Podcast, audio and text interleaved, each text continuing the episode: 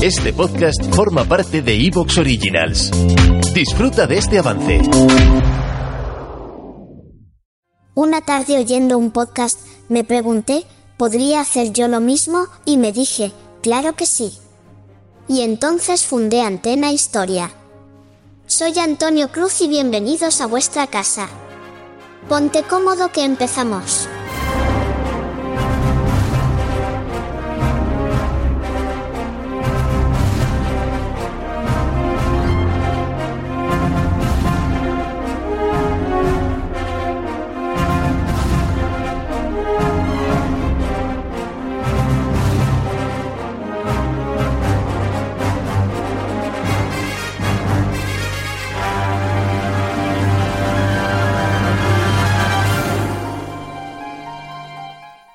Bienvenidos a Antena Historia.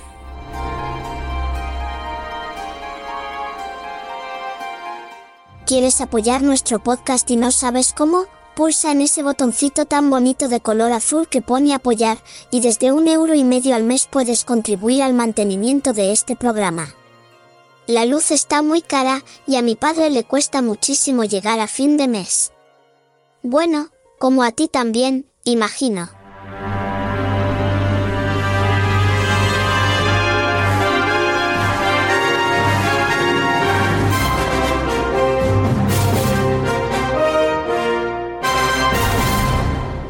Bienvenidos a Antena Historia. La Gran Guerra, la Segunda Guerra Mundial, Corea, Vietnam, la Guerra Fría, pero también Roma, Grecia, Cartago, los pueblos bárbaros. Todo en Antena Historia, tu podcast de historia militar, política y social. Antena Historia, la historia como nunca te la han contado.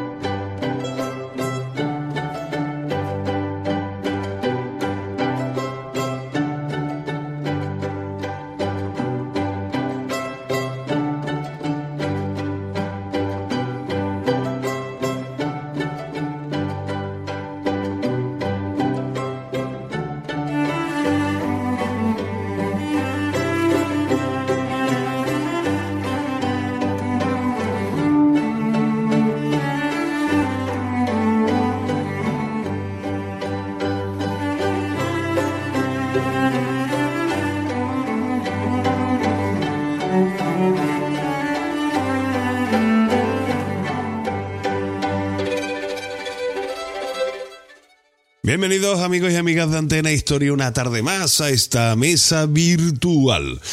Hoy vamos a estrenar el año, vamos a estrenar el año con un con una gesta. Vamos a estrenar el, año mm, 2023 hablando del San Ignacio de Loyola. Y ustedes diréis, uy, ¿que va a hablar de un santo? No. Mm, Bueno, sí, era el nombre de un barco, de un navío, de un navío de guerra de la Armada Española, de un barco que más con, bueno, que es mucho más conocido por el glorioso. Así que vamos a echar un ratito hablando de la epopeya de este, de este barco desde, bueno, desde sus comienzos hasta que tristemente pues tuvo que arriar bandera, no sin antes despachar a unos cuantos de la pérfida Albión. Pero bueno, para ello tengo hoy conmigo a Sergio Molina. Buenas tardes. Buenas tardes, Antonio. ¿Qué tal, chaval? Pues nada, hijo. Lo dicho, vamos a estrenar el año hablando de, de barcos, de barcos de vela, de lo que nos gusta. Ahí, madera gorda, dura, fuerte, ¿eh? sal y muchas velas. Así que, como yo decía, eh, el San Ignacio de Loyola. eh, que incluso, bueno, que, que incluso había controversia si era realmente el. se llamaba así o no. Pero bueno. Sí, porque el- el Acosta, bueno, luego hablaremos de quién lo construyó, pero el, a la vez que el- que el glorioso se construyó Nuestra Señora de la Merced, que también llamaron el Invencible y todo el mundo al final lo conoció por el Invencible, igual que al glorioso. Por eso no saben si el, porque el dibujo, el, el, esquema este que normalmente se pone cuando ves los barcos de costado con los palos y las dos baterías, el, cuando hubo un tiempo en que se creía que era el glorioso y luego se descubrieron en los archivos que el nombre era el del, el del gemelo que bueno gemelo no el otro que construyó a la vez que el glorioso. Pero vamos. Sí bueno pero tú has dicho la Mercedes no pero era Nuestra Señora de Belén eso, perdón, sí, Nuestra Señora de Belén. Sí, Nuestra Señora de Belén. No, y es curiosísimo, es curiosísimo porque, bueno, verás, estas son cosas que hay que hablarlas, son anécdotas, son curiosidades, que bueno, que cuando se habla del glorioso, porque si podéis repasarlo por ahí, en varios podcasts que hay, o incluso en artículos, lo único que te cuentan es el viajecito de lo movidito que fue mm, cómo fue la gesta en sí, pero poco más te hablan de, del barco. Y bueno, yo creo que tiene, o sea, eh, la memoria del barco y de todos los que estuvieron ahí eh, batiéndose el cobre con, contra los ingleses, yo creo que, que, se merece un tratamiento un poquito más amplio eh, con respecto a lo que hasta ahora se, se, ha dado, ¿no? Por eso estamos haciendo este, este programa. Y a lo que, bueno, lo que te estaba diciendo, o sea, la controversia esa de San Ignacio de Loyola y eso, es curioso que hasta hace muy poco, o sea, hasta hace poco no se ha sabido realmente el nombre de, del barco. Solamente se encontró, se encontró en, bueno, en los archivos de, del Marqués, ¿no? De allí de... de el Marqués de la Ensenada, creo. No, eh, en los archivos reales, o sea, de la, de la Armada, que están ah. en, aquí en el viso del Marqués, coño, que se me había ido. En el viso del Marqués de, de Álvaro de Bazán en el Palacio de Álvaro de Bazán, se encontró un precisamente un legajo, un legajo de, de, Pedro de Acosta, que es el hermano del asentista de, o sea, de Juan de Acosta, del asentista que, digamos, armó el barco en La Habana. Y Pedro de Acosta le manda una notificación al virrey de Nueva España, eh, diciéndole precisamente que había sido el 4 de noviembre de 1739, había sido votado, ¿no? en este caso había caído al agua, según el legajo, el navío nombrado Nuestra Señora de Belén y ponía alias Invencible. Por eso se sabe que el, otro es San Ignacio de Loyola, que es el nuestro protagonista de hoy, que es el glorioso. Pues nada, eh, nos podemos remontar a, un insigne marino y almirante, ¿no? Y un, magnífico constructor de, de, barco, ¿no? A José Antonio de Castañeta e, e Iturribalzaga, ¿no? Mm, ahí le has dado. Yo no, yo no voy a intentarlo, por si acaso. Hay algún vasco que nos escucha, no le vaya a sentir ofendido. no, no, para un andaluz le cuesta trabajo y tu rival zaga. Pero bueno.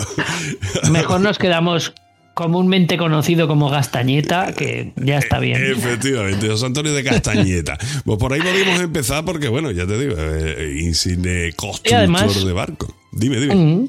Y de, además organizador de astilleros, organizó el astillero de La Habana, homogeneizó el, diseño de los barcos. Y al, antes de entrar con, con, Gastañeta, al hilo de lo que decías tú, de que, de que todo el mundo cuenta el viaje y tal, que nosotros también lo haremos, pero hay, hay un montón una vez que uno se remonta, pues por ejemplo, hasta Gastañeta y luego hasta que es apresado y tal, hay un montón de anécdotas, datos curiosos que se pueden ir descubriendo, como el espionaje británico, una escuadra corsaria entera inglesa que se llamaba la Royal Family, eh, como un capitán de barco defendió todo un puerto, cuando, en fin, hay un montón de, hay un montón de anécdotas y de detalles curiosos que vamos a ir descubriendo a lo largo de este podcast. Por ejemplo, mira, el primero, hablando de Gastañeta, cuando este hombre, este hombre fue, fue guardamarina con, con 12 años y con 16 quedó, quedó a cargo de un buque, de llevar un buque a, puerto, dado que habían matado al capitán y él era el segundo de a bordo. Tuvo que hacer de piloto y llevarlo a puerto. Desde muy joven empezó a saber de barcos, luego se instruyó eh, y como has dicho tú, fue un, un magnífico diseñador y organizador de astilleros. Y lo que tuvo en mil, creo que fue en 1730, o un- bueno, un poquito antes, empezó, empezaron a, a construir barcos con sus diseños. Esos barcos que tenían unas mejores condiciones marineras que los demás, porque tenían más eslora, más manga y más cañones, y estos estaban distribuidos de, de- de forma más homogénea en el casco, teniendo en cuenta el, el- lo que esto que se llama el, el como, como lo dicen, no es el teorema, es el factor de los, de los pesos altos, de colocar el centro de gravedad lo más bajo posible para que el barco, que no deja de ser una plataforma artillera, eh, sea lo más estable posible a la hora de disparar y que Claro. a, a la vez sea maniobrable, ¿no?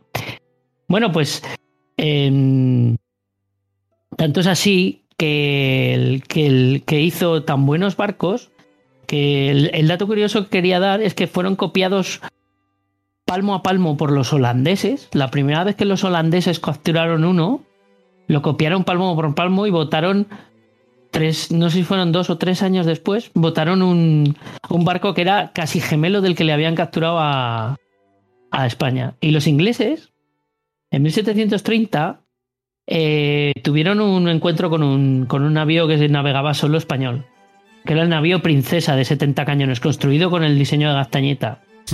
Y lo descubrieron tres navíos ingleses. Y a- a- al igual que hizo, esto me recordó cuando lo estaba, cuando lo estaba leyendo hace tiempo, me recordó a la batalla de Montevideo con el Graf Spee contra los tres cruceros británicos.